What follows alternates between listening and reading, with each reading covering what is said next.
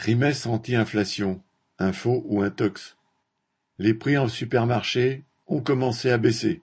Telle est l'affirmation d'Olivia Grégoire, la ministre déléguée au commerce.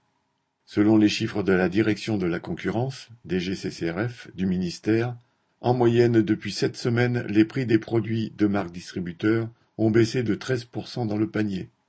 À l'en croire, ces paniers anti-inflation, négociés à la mi-mars par le gouvernement avec certaines enseignes de la grande distribution, seraient la solution au problème du pouvoir d'achat des classes populaires.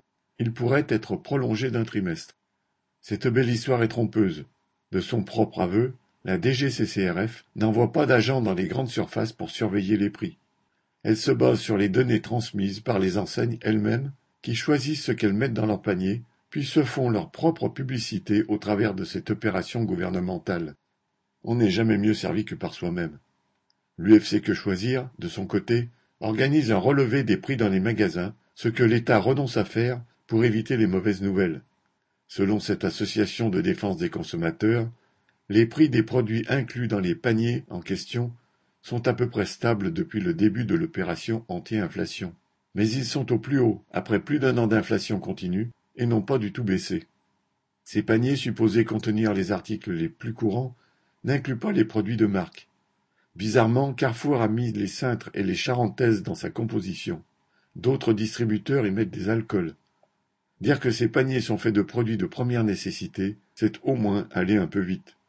En fait, la grande distribution s'est saisie de cette communication gouvernementale autour de la lutte contre l'inflation pour ses propres opérations commerciales, alors que les promotions des grandes surfaces n'ont jamais fait baisser les prix. Elles servent à attirer les clients dans les magasins avec quelques offres alléchantes, et encore ce sont parfois des arnaques, car derrière les prix en baisse peuvent se cacher des quantités en baisse encore plus grandes, pour assommer lors du passage en caisse avec un chariot plein pour la semaine. Ce n'est ni du gouvernement ni des capitalistes du commerce que les travailleurs peuvent attendre une amélioration de leur pouvoir d'achat, il faudra se débarrasser de ces deux types de brigands. Lucien Détroit